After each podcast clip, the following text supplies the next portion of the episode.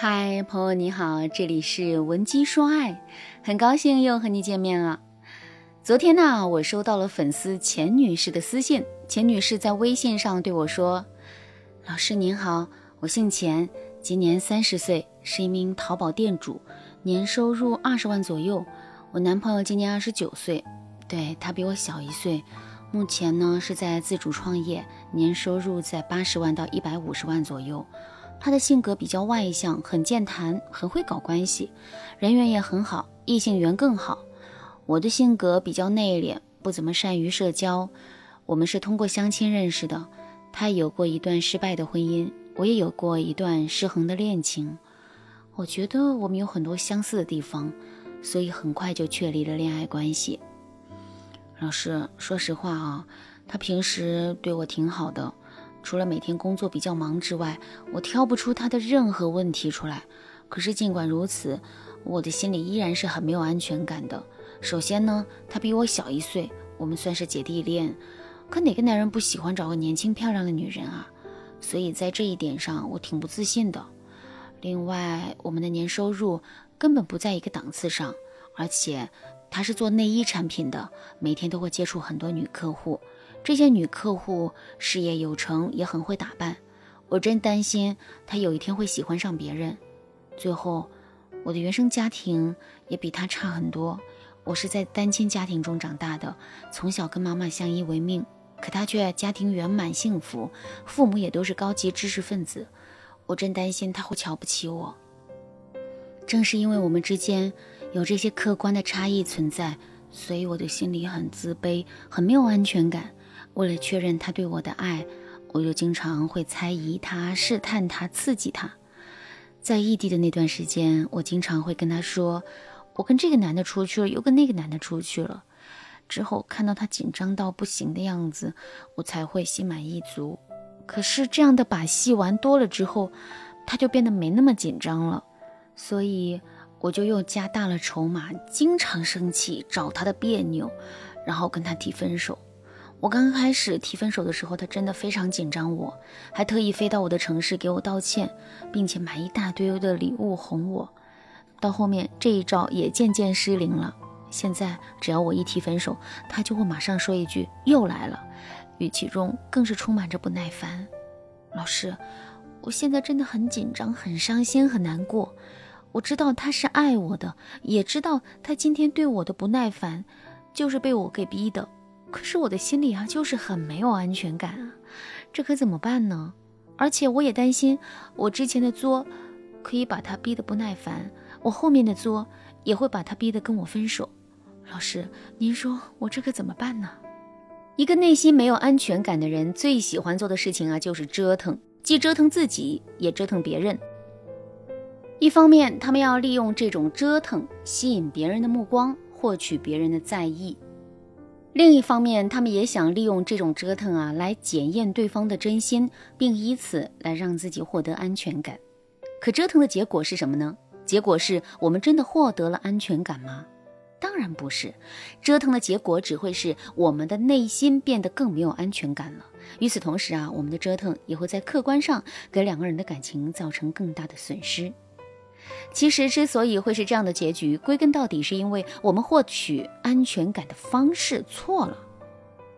当一个人的内心缺乏安全感的时候，他是不应该一味的去向外获取的，而是要学会向内获取。这就像一株植物想要获得真正的安全感，它就要拼命的向内扎根，而不是把自己的安全寄托在外面的阳光和雨水上。那么我们到底该如何向内获取呢？下面我来给大家分享两个实用的方法。如果你想在这个基础上学习更多的方法，也可以添加微信文姬八零，文姬的全拼八零，来获取专业的指导。第一个方法，学会讨好自己，而不是讨好别人。电影《被嫌弃的松子的一生》，大家肯定都看过。电影里面的松子啊，因为小时候经常被父亲忽视，一直缺少父爱，所以啊，长大后他渴望从恋爱当中获得安全感和缺失的爱。所以，哪怕他经历了家暴、欺骗、抛弃，他也依然没有反思和改变自己。最终，他获得了被嫌弃的糟糕的一生。其实松子的悲剧完全来自于他对别人的讨好，而他之所以会去讨好别人，是因为他的内心没有安全感。换句话说，就是讨好别人，这是他用来获取内心安全感的一种方式。可这是一种错误的方式。为什么说这是一种错误的方式呢？因为真正的安全感永远是来自于稳定，而不是来自于变化的。我们去讨好别人，如果讨好的结果是别人对我们很满意，那么我们的心里啊自然会多一份安全感。可是，别人今天很满意我们，明天就不一定满意我们了。这也就意味着我们的安全感永远是变动的，而这恰恰是我们不安的根源。其实，我们与其去讨好别人，不如去讨好自己。也就是说，我们在做事情的时候，不要问别人满不满意，而是要问自己满不满意、开不开心、幸不幸福。就算是在感情中，我们也不要天天想着男人是不是会嫌弃我们。而是要多想一想，这个男人的存在是不是可以让我们的生活变得更美好，是不是可以让我变得更开心、更幸福？第二个方法，提升自身的价值。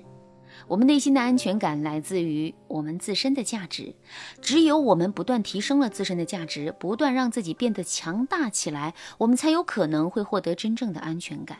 那么，我们到底该如何提升自身的价值呢？在平时的时候，我们一定要多注意收集来自于生活中的正向反馈。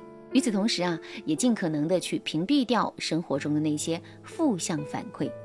我们想要真的变得自信起来，我们就一定要让自己时刻沉浸在自信之中。当然了，原生家庭给我们带来的自卑会一直存在。我们想要做的是不去反抗这种自卑的感觉，而是要在每一次感到自卑的时候，都提醒自己一句：这是原生家庭带来的，这种感觉是正常的，但不是真的。我不应该因此感到苦恼。一次两次的自我暗示没有用，但是啊，重复的次数多了之后，效果肯定是巨大的。好了，今天的内容啊就到这了，感谢您的收听。如果你对这节课的内容还有疑问，或者是你本身也遇到了类似的问题，可是却不知道该怎么解决的话，你可以添加微信文姬八零，文姬的全拼八零来获取专业的指导。您可以同时关注主播，内容更新将第一时间通知您。您也可以在评论区与我留言互动，每一条评论、每一次点赞、每一次分享，都是对我最大的支持。文姬说爱，迷茫情场，你得力的军师。